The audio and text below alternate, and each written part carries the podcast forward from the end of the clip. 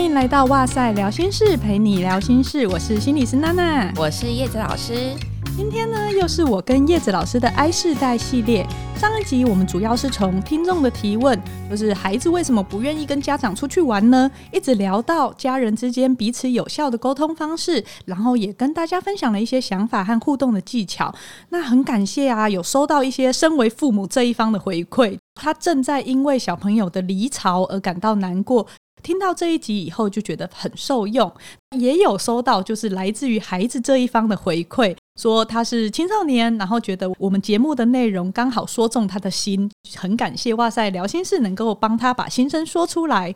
透过节目能够接触到两方，让两方能够彼此多一点了解，我是觉得还蛮好的。嗯，我也蛮开心，就是我们的爱世代系列可以成为亲子两方中间的桥梁。那除了帮助大家更了解自己跟彼此，我觉得很重要的也是知道，其实你是不孤单的。很多人都会经历类似的状况，然后这些困扰啊，其实是有一些方法可以帮助自己，所以是不用孤军奋战的哦。如果大家有在生活中碰到类似的议题，然后觉得诶不知道该怎么办，或者是想要提出来看看别人的看法的话，也欢迎私讯或留言给我们，让我们知道哦。今天我们要聊什么呢？要聊初恋。我们说初恋的话，定义就是你开始有喜欢一个人，然后那个感觉你知道跟朋友不太一样。我幼稚园女儿她之前就会说：“哎，谁谁谁是我老公。”但是可能就是每个月都会换一个，不是这种状态哦。是真的，你觉得说：“哎，其他只是朋友，但是我好像特别欣赏这个人。”大概会是几岁啊？回想起来，应该是小学五六年级的时候，就会特别注意某一个男同学。嗯，我也是哎、欸。嗯而且我还会打电话到他家跟他聊天，你好积极哦，就觉得哦，我们就是比较聊得来的朋友，但其实心里是知道自己喜欢的。哦，那我比较被动一点哎，我没有那么积极，我就是会一直比较容易注意到他，然后就会看、哦、偷看他，啊、哦，就偷偷的、默默的这样子。对，然后可能如果体育课啊还是什么课有分在一起，或者是座位以前会换座位嘛，啊、有坐比较近的时候，就会觉得暗自窃喜。如果真的到有交往对象的话，是我觉得我蛮晚的耶，我算是大学才真的有交往，嗯、就是男朋友女朋友。可能因为我高中是念女校啦，我高中也是念女校啊，对，所以我这样讲。可是我同学也蛮多高中的交往的，对啊，我觉得我真的算满的。而且有时候高中其实就开始会有一些社团联谊的活动了，然后也会有。就是去那种比较大的补习班，就会有其他学校的哦，对对对，同学男生这样子就会认识。但因为我那时候都去，这不知道能不能讲，学校老师自己开的补习班，这样低调吧？没关系，没有人知道你读哪个学校啊。那个就是自己学校的同学，所以又都是女生，就比较没有机会可以。对，我觉得机会场合算是就比较少，然后到就大学就是就没有分男校女校嘛，就会认识更多人，所以到大学的时候才真的有交往。好，那我们也有在哇塞的线动调查一下，大家就是初恋大概是几岁？因为我之前看过很多就是一般的市调结果啊，其实有发现说，哎，孩子早恋的这个情形是越来越年轻化的。我调查了一下我们哇塞的听众们，他们在线动的回应其实很平均呢、欸，最多的就是截至我们录音前高中，你怎么知道？但高中跟国中其实差不多，就是相对比较少有人初恋是大学，因为就性心理的发展来说，不太可能你到大学才开始喜欢别人啦。嗯，如果是确定有交往对象的话，你猜国小、国中、高中、大学哪一个最多？然后我也是会猜高中哎、欸，我本来也以为是高中，但是竟然最多的是大学，大家都跟我一样，我好开心哦！所以原来我不算慢，所以我在想，是不是我们的听众是比较乖的那一群，就是抽样有偏颇哎、欸，有对，有一些偏误、哦，但是当然最低的就是国小啦。觉得可能跟听众也有一些，对，我也觉得跟听众有关系，因为我们听众的年龄层其实最大宗的是目前大概是二十六到三十四岁这一群人最多。那这一群人其实跟我们年纪就相仿，所以经验可能也类似。可是随着现在的世代比较容易跟别人互动的话，大家开始出现有这个亲密关系的界定的交往对象的时候，好像都有提前了。你以前都是怎么跟欣赏的对象认识的？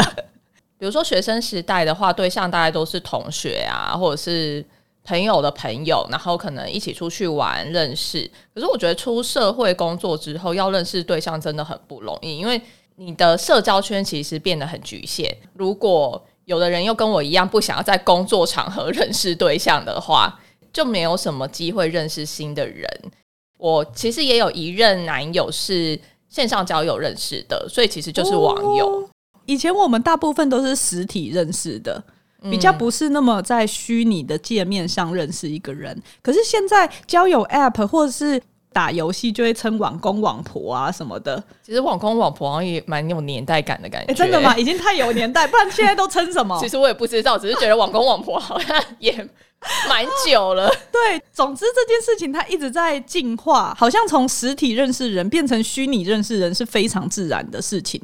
我记得我大学的时候，大概就是无名小站，然后他觉得很欣赏你，他就会跟你要 MSN，或者是在 PTT 上面会丢水球。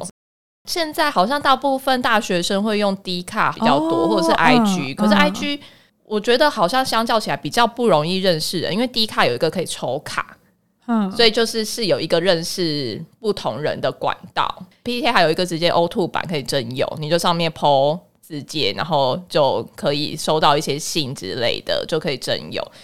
嗯，我有知道，比如说，我就玩某一个游戏，然后我知道，哎，这里面有一个人发言，声音很好听，我也很蛮喜欢他的观点，我可能私下就跟他交换 line 就聊天。嗯，或是有些人就是有一些心事，就会用声音的 app，然后跟陌生人聊天，聊着聊着觉得哎，蛮心有灵犀的，在看说要不要见面之类的，好像也有这样子的案例。像 Clubhouse 好像也是，就是也可以听声音嘛，嗯嗯、然后互相交换。我觉得相较于文字，是不是听到声音你会感觉更真实一点？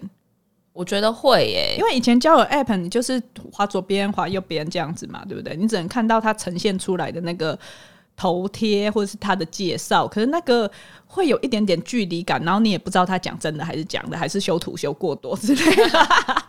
可是你说语音算。真的是比较有亲切感，可是如果一开始没有先建立起彼此之间的认识，一开始就直接聊，好像也是蛮尴尬的欸。对，因为文字好像又可以稍微让我们慢慢的有一个距离认识你，而不是一下子就我不熟还要硬聊这样。对啊，如果一开始就直接聊天，我也会觉得要尴尬死了，要聊什么啊？嗯。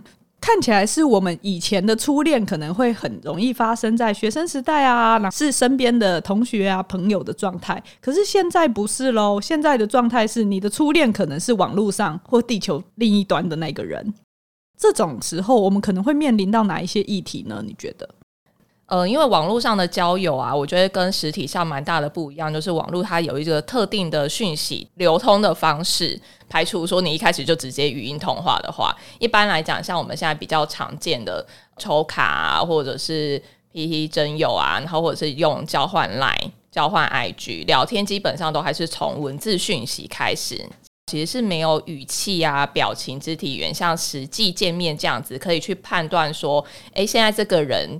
讲这句话的态度是什么样子，或者是他对于我讲这句话的反应是什么样子？你可以去判断说，诶，那我要不要继续，还是我要慢一点，我要停下来？你很难去拿捏说你现在接下来该怎么做，因为那个讯息它的量太少，以至于那个模糊空间变得很大耶。你不知道怎么判断，你接下来是可以准备冲啊，还是？就是那个我们说那个叫什么推拉的那个感觉，就没有那么好传接球了。有的贴图是没有文字的，它就是只有图而已。有的贴图是有点模糊的，你其实有点难判断说，哎，这个到底是什么意思？那所以就会是自己去解读。嗯、那我有时候就会判断错误啊，你就冲了，然后结果人家就就缩了。欸、应该是说，我觉得网络上啊，它跟人际你固定，比如说同学，你就是每天会见到，就算你们今天有发生什么状况，你可能当天都可以观察对方的反应。可是网络上没有哦，我今天如果不想跟你聊，他可能就会封锁你，对，然后就结束了，嗯，或者说断就断。这其实对一般人来讲会蛮伤的，哎，可能就直接不读不回啊，或者是已读不回你啊。嗯心情就会跟着这个起起伏伏啦。蛮常听到个案跟我分享的，就是对方已读不回啊，或者是根本没读没回啊，然后他就会等一整天啊，或是开始就变得很人际敏感。他到底回这句话是什么意思？然后我应该要回什么？就在那边想个一个小时、两个小时，甚至一整天，会很干扰生活耶。其实秒读秒回，我觉得也是一个对我来讲，我觉得会有点压力的。哦，对，因为你就觉得，那我现在要回你吗？可是我还有事情做，或者是比如说有些人一开始秒读秒回，然后你就会有点像成瘾一样，不小心被制约了，就觉得哦，好开心哦。然后如果他忽然都不回你的时候，你就会开始陷入那种怎么了吗？嗯嗯，就会很害怕。所以我觉得这个讯息的怎么样子回复啊，要用怎么样子的态度跟心情去跟人家互动，这个或许可以另外做成一集耶。这太多可以讨论了。没错，嗯，如果大家有相关的经验，或者是有什么想到的，也欢迎跟我们分享。那除了这个呢，你还有什么部分是你觉得可能会遇到的议题？就像刚刚稍微有提到，就是说我们都是自己去解读。这个文字的讯息跟这个贴图，它对面的这个人的态度可能是什么样子，所以就很容易会晕船，然后会有很多小剧场啊。对方讲这句话啊，是不是对我有意思啊？或者是啊，他是不是想要约我出去啊？他突然提到就是什么事情好像不错哦，比如说哪个剧你有看吗？或是诶，你周末要干嘛？对，然后就是说他有接我的梗呢，那是不是对我蛮有意思的？可能是对于自己的批评，或者是说，哎，可能会把对方想的太过美好，然后就有很多无限的想象这样子。可是我觉得晕船的现象好像不只限于网络，哎，我觉得第一次恋爱、初恋晕船叫做基本，晕船它就是 cat feelings，所以就是有一个人他很触动你嘛，对不对？所以你就是很容易陷进去，特别是第一次恋爱。它会有点像是海浪很大一个浪这样子，啪就打过来，然后你的身体跟大脑就会产生一堆什么多巴胺催产素啊，还有一堆呃性激素，让你兴奋到不行，然后就会做出一些很不太理智的行为，你就会变成明明应该专注在课业上或者是工作上，可是你的眼睛就只看得到对方，脑海就只想到对方，他现在在干嘛？他吃饭了没？哦，我们今天几点可以就是聊天之类的，就是期待感太高了。而且有时候你会把对方想的太美好，他今天做什么事情，你都可以帮他解释成一个很美好的模样。就晕船的时候，你就会觉得哦，我遇到一个灵魂伴侣，好契合哦，然后自己就会开始很多的投射。我觉得韩剧都是这样演的，像我最近在看那个《海岸村恰恰恰》，他也是就是演说男女主角其实哦，以前小时候就曾经相遇过，所以这不就是命中注定吗？但是，一般人的生活中，其实很多都是脑补出来的，所以你就会进入一个我们刚刚说的有点鬼遮眼的状态。可是，等到这个大浪退去以后，你才会看到对方很真实的样貌，不是他骗你哦，而是你自己之前很爱的时候看不到。所以，我觉得好像这就是一个恋爱必经的历程，也不一定是限于网络，实体也会。只是说，网络上面塑造的形象跟真实世界塑造的形象。你要能够发现其中的差异，好像困难程度会不一样。对，因为像网络刚刚讲，就是只有文字跟贴图嘛，所以你眼睛在阅读这些文字的时候，你大脑要把这些文字播放成语音，在你的脑袋里听的时候，那个语气、态度啊、表情，其实真的都是自己脑补。所以，呃，我们真的比较不容易去察觉说，诶，这个人他现在释放的讯息到底跟他实际状况是有没有差异的？因为其实。在网络上，大家可能都会想要呈现很美好的样子，或者是也有的人他就是刻意要塑造出一个形象。其实有时候有的讯息啊，不一定是正确的哦，他可能是假造讯息，他不一定是他说的那一个人，他的照片啊、学经历、工作，甚至性别都有可能不是他告诉你的那个样子。像我有一个朋友呢，他之前在线上交友的时候，然后就有交换赖然后就有聊天，然后也有交换一些生活照。就就发现这个人的 LINE 的显图啊，超帅，帅到一个你会觉得这好像不是我们一般人在路上可以看得到的程度，可能就会是小模啊，小有名气的布洛克啊之类的，就有点像那种比较没有什么名气的韩团的那种脸，你就会觉得好像长得这真的还蛮不错的。最有趣的是他传来的生活照啊，跟他的显图。根本就是另外一个人呐、啊！哦，所以他其实那个显图不是他，就是我朋友就觉得很奇怪，然后所以我朋友就有问我这个时候呢，我就用以图搜图的方式去查那一张照片，就发现是中国的演员，但就不是很有名气的那种演员。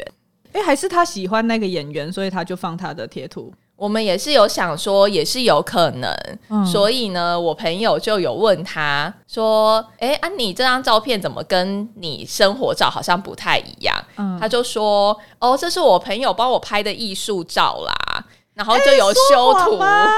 说谎真的不行呢。对，他就说：“哦，就有修图啊，修到我爸妈都认不出我了。”这样开玩笑的讲。对，但是他很坚持，那是他朋友帮他拍的艺术照，只是有修，所以跟生活照不一样。所以其实这个被戳破就蛮尴尬的耶。对，但是因为我朋友人也很好，他只是自己默默的冷掉，他也没有真的戳破他，就是其实是有点想要，还是有在问他，可是对方就真的死不承认。因为你如果说哦，就是之前觉得这个照片的男生蛮帅的，然后就把他放成显图，但是对那个不是我。其实别人也不会不接纳你吧？对啊，其实真的还好啊，不必要说谎欸，说谎这条线就没了。所以我想他就是在赌一个你不会发现。其实他也分享生活照，他的生活照其实也很 OK。你会觉得对方可能真的给你的讯息不一定是正确的，所以自己如果没有一个警觉心的话，或者是你觉得好像有点哪里怪怪的，去查，有时候真的。不一定这个人跟你讲的东西都是真实的，真的是需要自己稍微注意一下。最近其实蛮常听到有一些就是网络诈骗，然后是诈骗感情的，就是身边的朋友认识的人有相关的经历。而且这个感情的诈骗，它不是针对青少年哦，它有一些是跟我们一样就已经出社会，然后蛮漂亮，然后也有自己的一番事业的很有能力的女生。他可能认识他一段时间，铺梗都铺半年、一年的，可是他就一直洗脑你说，对，我们现在是在交往，我们是在一起的。大概铺梗一年以后，他就会跟你说我在哪里投资，可是我现在在国外，因为疫情不方便飞过去，那你可以借我可能几十万或者什么的。你相信疫情结束以后，我一定会飞过去，然后跟你结婚等等的。就是有些人这样子，就钱跟感情都被骗了耶。这个真的还蛮常听到，可是。说法可能都不太一样啦，或者是，但我觉得大同小异。我们因为很习惯使用网络，所以我们对他的信任感慢慢的就变高了。可能就会觉得我跟这人互动很契合，然后跟他互动很频繁，他就是我的一个朋友，或者是他就是我生命中很重要的一个人。后来这些就是有说被骗的人，回过头来，他家人可能问他的时候说：“你见过本人吗？”他说：“其实没有。”哎。我连就是 FaceTime 都没有见过耶，所以其实有时候他们会觉得啊，可是他有传很多照片来给我啊，他就一系列都偷别人，对啊，一系列都是别人的生活照这样子。对，所以就是网络这个安全性，我觉得大家真的好像需要注意一下。虽然说可能聊了半年一年，可是这半年一年你所认识的这个人到底是真实的这个人，还是你脑海中脑补的想象？网络真的是一个很方便的管道，可是，在网络上的安全跟我们实际上生活中需要注意的安全，其实也是一样，都要去很小心跟谨慎的。然后也有可能有很多的像网络上的骚扰啊，对，传个什么照给你，或者是之前好像也会有听说过，说小朋友被要求照一些。比较裸露的照片回传，嗯、然后结果被勒索。对，因为其实像这个，在美国有一个词，就他们已经有一个专门的词在讲这件事情，叫 sexting。那它其实就是 texting，texting 就是传讯息。嗯，但是他把那个 texting 前面的 t 变成 s，就是本来是 t e x t i n g，然后它现在变成前面的 t 变 s，就是变成 s e x i n g，就是前面变成性。其实现在就是有很多的这种网络上的讯息啊，其实是充满着跟性有关方面的内容。像刚刚有讲到的，他传一些裸露的照片或影片给你，然后或者是要求你也回传这些照片、影片，这些都是比较不适当的网络上面的一些互动。我记得之前有一个新闻，它其实就是在说网络的性犯罪者会让孩子跟青少年误以为，因为你就想要登短廊嘛，所以他就会诱导你、引导你，让你觉得说，这个未成年的孩子，你愿意在电脑荧幕前宽衣解带的话，这个是一个比同龄者更加成熟的表现哦，让你形成这样子的概念。因为你刚好在那个时期，你很想要登短廊或表现自己，或者是你所平常接收到的那些资讯。现在我们很多媒体呀、啊，可能为了要吸引大家，确实可能会穿的比较展现美好的身体，但是孩子会不知道那个其实是一个表演，或是它是一个商业舞台的合作，对，有一些戏剧效果，对之类的，就会变成让这些犯罪集团获得一些这些儿童色情的照片。我记得是加拿大的调查，他发现说，在疫情期间居家学习的时候呢，其实孩童跟青少年他们变成远端上课，可是爸妈其实也在忙工作。他们表面上可以台面上是在上线上课程，台面下他可能在偷看什么网页啊，或者在做什么，你跟人聊天你根本不知道。所以这种网络犯罪的对儿童青少年这个性剥削。所谓的性剥削，就是指说这些儿童失去身体的性自主或身体权的行为，可能包含性虐待啊，或者是操控啊，或者是获取他这些裸露的照片、影片来获得他的经济利益。这种情形，其实在疫情期间是增加的耶。你会觉得小孩就在我身边呐，可是网络真的无远弗届，孩子少了跟朋友同侪互动，他有心事也不一定有机会跟他们说。然后如果刚好又跟家长处得不好的话，身边又有一个人，他好像跟你搭讪，跟你试出很多的善意，你就会不小心信任他了耶。对，而且有时候会觉得说，哎，既然有一个人对我好，那我是不是也应该要试出善意？哦、那既然他要求我要传这些照片，我好像很难拒绝，因为我不想要失去一一个对我好的人。有时候儿童啊、青少年很容易就因此就好啊。那既然他叫我传，那我就传。那一开始可能也都是从没什么大不了的照片开始，啊、然后渐渐的，哎、欸，那你既然之前都传什么，你再多多一点，就又再传过去啊。有时候这样一来一往，最后就不可收拾。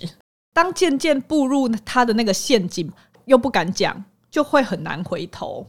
对，还会跟你说，你传过来之后，你就可以收回啊。我只是看一下而已，因为现在收回讯息的功能，他、嗯、就说我只是看一下，快速截图就好了，立刻就下载啦。对啊，所以这个可能就是我们刚刚讲到，另外在安全性上面，网络骚扰等等的这个风险。那还有呢？你觉得？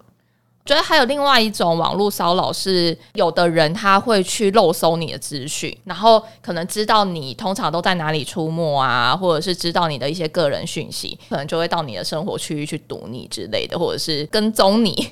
如果他实体上没有出现的话，他可能也在你各个社群软体一直传讯息给你之类的，这种也是蛮常见的骚扰。另外就是网络交友，我们最后就会进到。实体的见面嘛，就会想要约会啊，你聊一聊，总是想要出来看看这个人，再更进一步的认识。要实际上见面的时候，就是另外一个安全性的议题了。家长听到孩子见网友的时候，会担心的事情，就是这个人到底是不是坏人？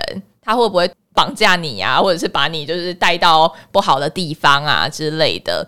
因为有新闻，就是国中生见网友，还好他有跟他朋友说他要去见网友，然后后来他消失很久，消失好几天，对对对，然后家长就报案，还好有朋友不是记得他在哪里上车，然后是怎么样子，谁接走他，好像还记得车牌号码哦，对对，朋友真的很机警呢，是一个机灵的孩子没有错，他就交对朋友了。后来是发现他被软禁在一个地方，对不对？那个人是惯犯。对，好像就是关在房间里的某一个夹层啊，还是什么一个空间，这超可怕的。不只是家长，其实真的实际上要跟网友见面的时候，其实连我们现在是成人了，我们要跟网友见面，我也会觉得有点担心啊。我也会担心说，诶，这个会不会出去之后就登出人生 online？Oh my god！所以要怎么自保啊？你觉得？一个就是在实际见面的时候啊，一定要注意，就是不要搭对方的车。所以最好是要有自己的交通工具，你最好是自己去到那一个你们约好的地点，然后你要有自己的行动能力。你约白天的时间啊，在公众场合见面，也可以请朋友载你去，嗯，或者是陪你去，但可能会觉得有点尴尬啦。所以我觉得 double dating 就是那种两男两女或者团体一起约会也是可以考虑的选项。那我之前会做，可能就是我自己去。或者是朋友载我，就会让他知道说，哎，有人知道我在这里哦。啊，对，这很重要。或者是我也会说啊，我晚上还有跟家人或者是跟朋友有约，表示说如果我不见了，会有人找我。对，就是一些比较隐晦的讯息，可是其实是可以帮助你再多更保护自己一点。然后我觉得也可以让家人朋友知道说你要跟谁见面啊，然后时间地点啊。啊，如果不想让家人知道，就是像我们刚刚讲的那个例子，你起码跟好朋友讲。然后给你的好朋友对方的讯息，就是真的有什么样子的状况，是有机会可以帮助到你的。因为我觉得刚刚讲到这个，在公共场合见面，其实真的蛮重要的。就算不是网友，如果只是不熟的的话，也是要小心呢、因为我记得我大学有一次，就是有跟一个男生有点，就是我可能就是从家乡返回台北的时候，他就要接我。你看我，我就没有做到不要搭对方的车，然后我们就约好去吃茉莉汉堡，只是闲聊啊。他就忽然跟我说：“哎、欸，走毛长的女生感觉性欲特别强。”哎，哇，这真的是已经是言语性骚扰了。对，然后我就当下就觉得不对。然后吃完，他本来问我说还要不要去哪里，我就说我要回宿舍了。我我那时候就觉得还好，我是约在一个很公众的场合里，不然我就觉得我那一天很危险。好可怕！真的还好，你有警觉，就是有觉察到说，哎，自己这种不舒服的感觉。嗯，所以我觉得要随时保持警惕，就是对方的行为，或者是你自己的食物、饮料之类的，都要在视线范围内。你离开回来，就真的都不能吃了。像这种啊，不是不相信别人，嗯，是你要懂得保护自己。今天不是说我们就要假设所有人都是坏人啊，这个人就是一定会对我做什么坏事，而是这是一个。你不管在跟谁相处，其实你都要懂得保护自己的观念。你之前有比如说跟网友见面过，你有类似觉得危险然后警觉的经验，还是你都很顺？我真的是比较幸运哎、欸，我觉得、嗯、还是就是幸存者偏差。也有可能我唯一一次跟网友见面，那一次也是他说：“哎、欸，我们来约去吃饭。”可是他就也是开车来载我。你看我又被人家 在哎。欸可是还好，我们就是去吃饭，然后吃完饭以后，他就说要送我回家。可是那个时候，我就觉得网友还是不要知道我家在哪里比较好，所以我就请他停在附近的一个就是很明显的地点，因为我也怕尾随。其实我们过程聊天都还蛮开心的。可是我就不敢让他到我家门口，因为我觉得第一次还是不要好了。对，我觉得因为这些就是比较隐私的讯息嘛。嗯，就像前面刚刚有提到的，哎、欸，有的人他可能铺梗可以铺半年、一年的。对，你真的不晓得今天认识的，当然第一次见面，他可能互动跟你是很顺利的、很有礼貌的。可是你真的不晓得这个人之后会是什么样子，所以有一些比较隐私的讯息啊，像是住址啊，或者是你家的状况啊，呃，你的学校，你现在。通常都在哪里出没？我觉得这个真的是需要好好的注意啦。诶，你在网络上透露的讯息有没有很多是会跟你的隐私有关的？还有比如说像交友 App，有一些会定位你的地理位置，也要记得自己要关掉，不要让人家知道在你在哪里。对啊，所以像蛮多人会喜欢打卡嘛，打卡也要小心啦。就是如果真的很想要做纪念的话，我觉得就不要在你人在那里的时候打卡。没错，我 IG 的限动都一定是我离开那里以后我才打的。这个之前也有类似的新闻，是在还可以出国的时候，就会打卡说现在人在日本，然后几天几夜这样子，然后回来，呃，家里就遭小偷了。对耶，人家又知道你不在家，对，然后又知道你家在哪，对，所以其实这个真的都是为了安全性的考量啦。如果真的有想要打卡，其实就是避免在当下的时候。所以刚说到这些，都是一些可以自保的方式啦。还有另外一个可以自保的方式，就像我前面提到的，就是我朋友他跟一个人聊天，然后对方盗图嘛，那个时候我就有善用网络工具。另外一个就是善用你的朋友，如果你真的觉得怪怪的，跟你的朋友聊一聊，搞不好你跟你朋友之间有一个人可以善用网络工具去查说，诶，这些资讯到底正不正确？因为就像我们之前在错失恐惧症那一集有讲过，社群软体本身没有好坏，那搜索引擎也是看我们怎么使用嘛。你可以 Google 一下，看对方讲的资讯正不正确啊。比如说，他可能会讲说他是奈及利亚的王子，然后还是也太扯了吧？哎、欸，很多网络诈骗说自己是奈及利亚的王子、欸，哎，是哦，然后就骗钱，然后就是跟刚刚讲的那一样，就是说他突然需要一笔钱啊，uh -huh. 或者是他是 FBI 的情报员，他不能暴露身份啊，所以一定要你转账到某某账户，是讲的比较夸张一点啦。可是如果说，哎、欸，你有觉得说，好像哪里不太一样，甚至是其实你一开始在网络上认识人的时候，你就会开始互相了解彼此嘛。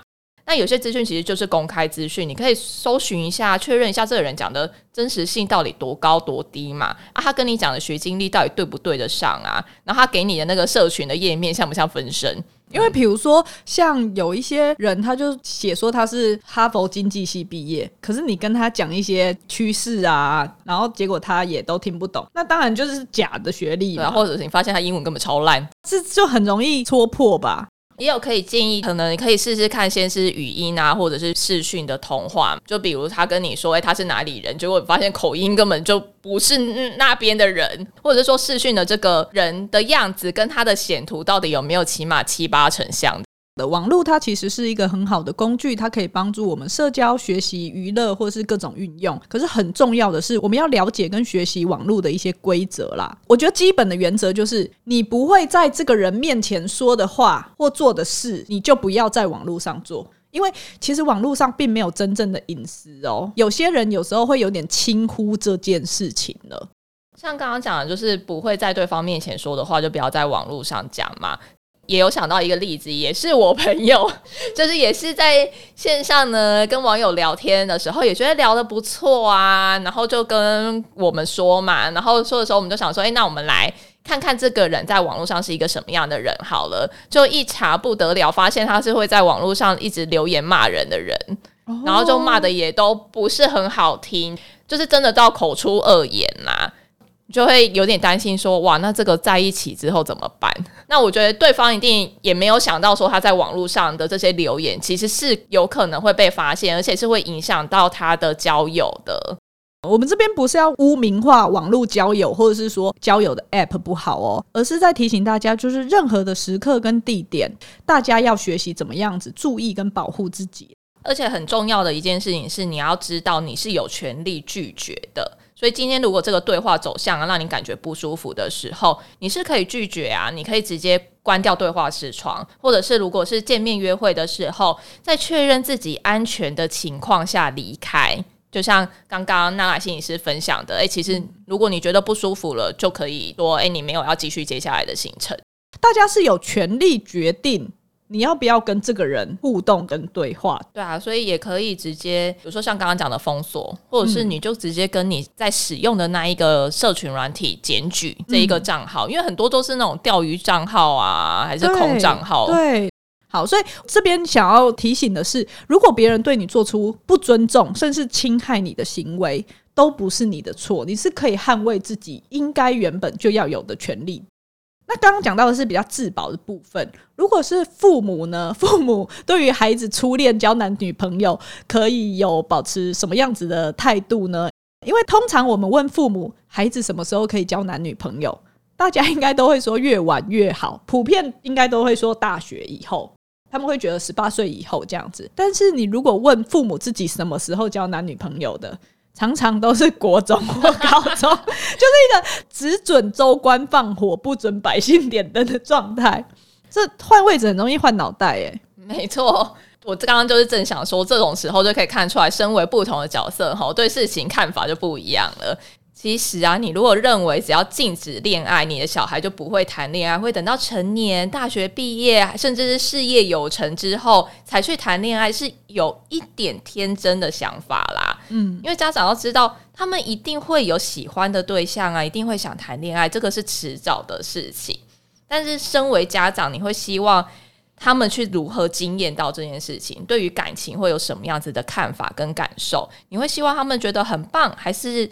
对于爱人跟被爱感到罪恶，那你会希望自己是一个什么样子的家长？你会希望成为一个孩子愿意把对象介绍给你认识的家长吗？还是你会希望说他们决定谈感情的时候，因为太害怕，然后成为一个孩子必须偷偷摸摸不敢让你发现的家长？我觉得是可以想想看，说，诶，你身为家长，你在谈感情上面的这个价值观是什么样子？我们也有在哇塞上面做限动的调查，父母真的不用太担心。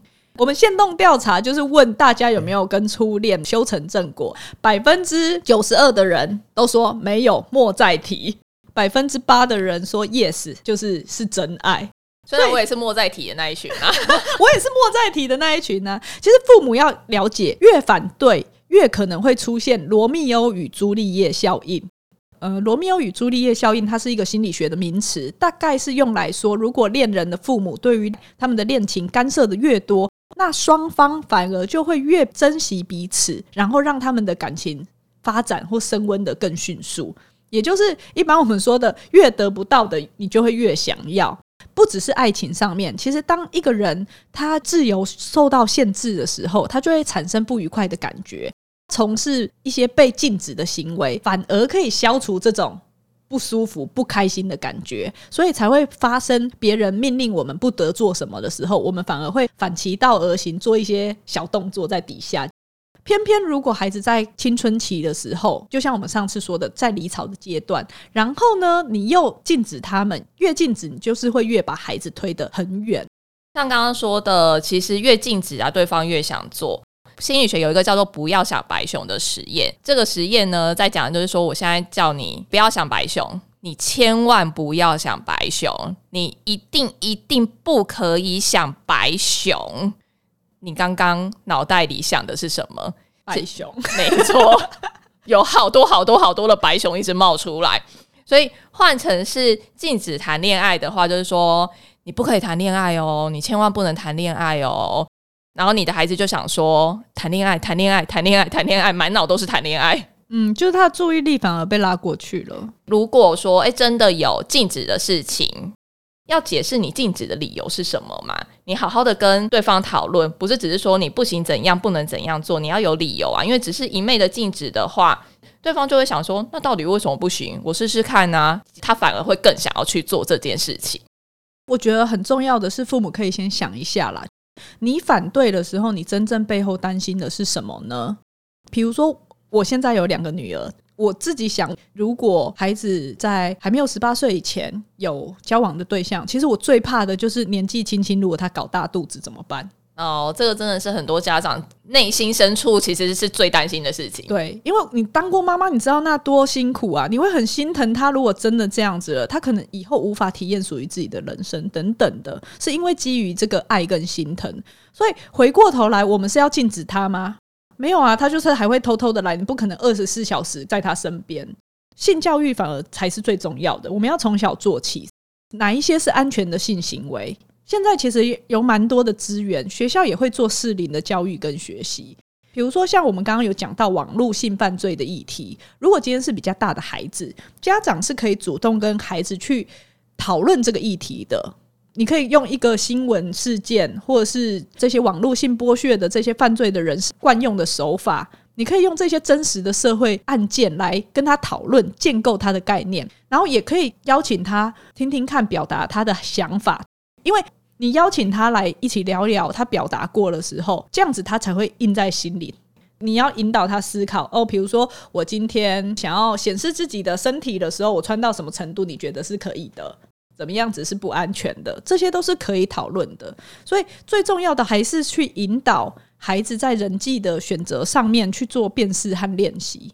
我觉得像刚刚有提到，可能有一些性方面的议题，有的家长可能不太好意思说，或者是不习惯，那或者是不知道怎么教。其实可以先从谈感情议题上开始，嗯，就是性教育，我们就可以交给专业的工作者来帮忙我们孩子。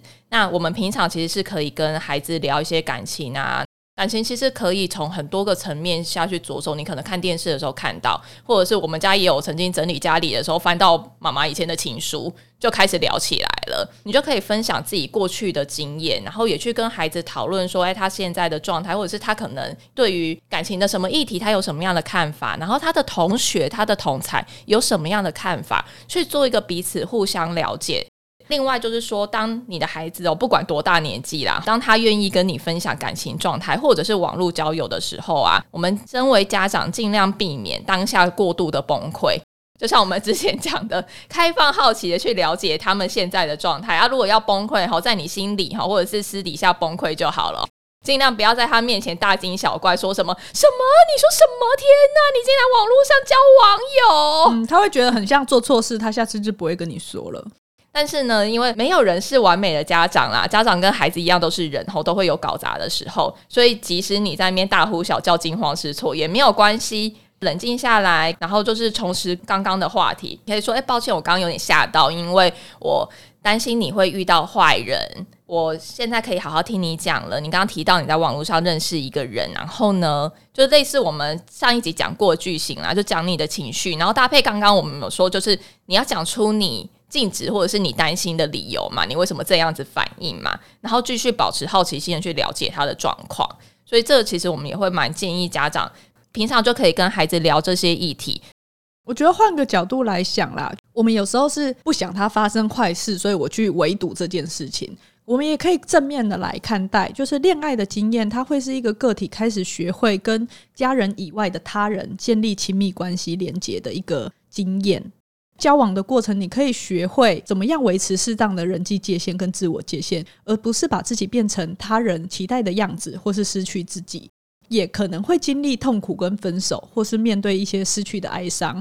然后在这个过程中，你就会学会，即使如此，你个人还是可以维持你自己的价值感的，你还是可以找回对自己认同的。当我这样想的时候，我就会希望我的孩子在他的生理和性心理自然发展到一个阶段，可能国中、高中的时候，在他还是学生的时期，他就有机会可以慢慢练习，而不是到出社会以后第一次恋爱、第一次分手，然后被打倒以后就一蹶不振。那个时候，你会同时有，比如说你的工作、你的年龄，好像必须找下一个对象的压力等等的。然后受到这个冲击，你没有你的同才，因为你的同才可能都已经身经百战。对，身经百战，我已经就是这不算什么了。你 你没有人可以跟你产生共鸣，然后你对自己产生很多怀疑，你需要时间复原，可是你没有时间慢慢疗伤。或许如果能还在学生的时期，就有人可以陪你一起经历，有家长可以引导的话，不是一件坏事。对啊，因为像现在 I 世代的资讯其实是很发达的，所以其实大家都会从电视、网络上，甚至小说、偶像剧同侪之间去得知到相关的讯息。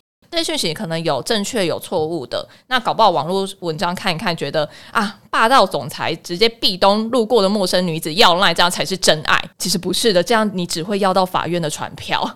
家长如果可以跟孩子聊这些议题的时候，其实你就有机会去传达跟确认他们的讯息是正确的。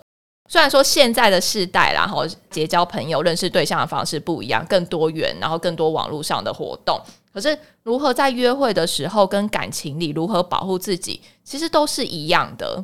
你同样要注意人身安全啊，一样在现实生活中认识人也是会有前面讲到的风险，所以家长还是可以分享自己过去的经验，去讨论说，诶，如何选择交往对象，谈一段健康的感情。